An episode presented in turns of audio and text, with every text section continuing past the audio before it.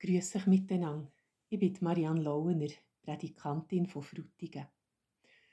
Wenn man Kind zuschaut beim Spielen, dann kommt es ihm manchmal vor, wie wenn es keine Zeit gäbe.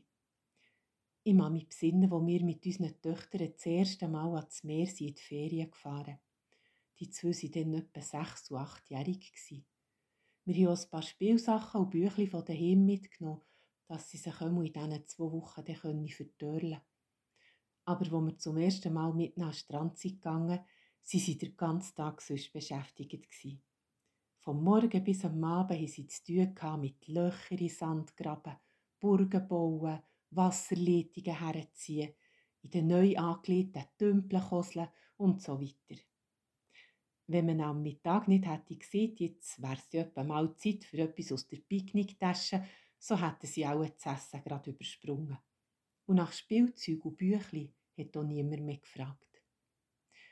Spielen ist ein entscheidender Faktor zur gesunden Entwicklung von Körper, Geist und Seele beim Menschen. Das weist die Forschung.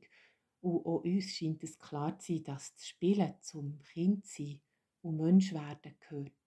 Etwas ganz Wichtiges, wo wir nicht lernen müssen. Es kommt einfach so aus uns raus, wenn wir noch klein sind. Spielen und dabei Zeit vergessen. Wann haben wir Erwachsenen das das letzte Mal gemacht? Das fröhliche Spiel, wo keine Absicht und kein Ziel verfolgt und uns einfach nur lautere Freude erleben das kommt uns im Laufe der Lebensjahre irgendwie gängli mehr abhanden. Das ist schade, weil das Spielen ein Gottesgeschenk ist.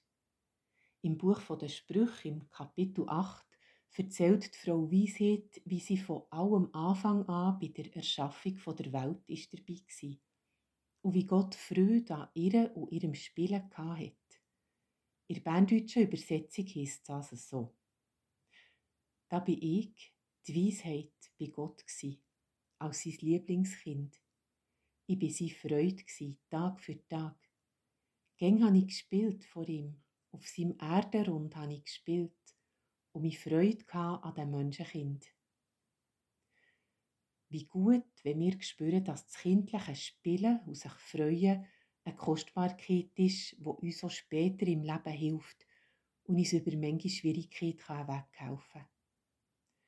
Eine Frau im mittleren Alter hat mir einmal etwas Eindrückliches erzählt. Sie hat gemerkt, dass sie im Laufe von ihrem Leben Ganz manchmal ist in Rollen gedrückt worden, die ihr gar nicht entsprochen haben. So, dass sie sich manchmal sogar selber ist fremd vorkommen. Aber wenn ich mit kleinen Kindern zusammen bin und mit ihnen spielen kann, dann bin ich ganz mir selber, hat sie gesagt. Dann muss ich mich nicht verstellen. Eben, ein Gottesgeschenk ist es, das Spielen. Hoffentlich nehmt ihr euch gleich um ein Mal Zeit dafür. Ich wünsche euch einen guten Tag.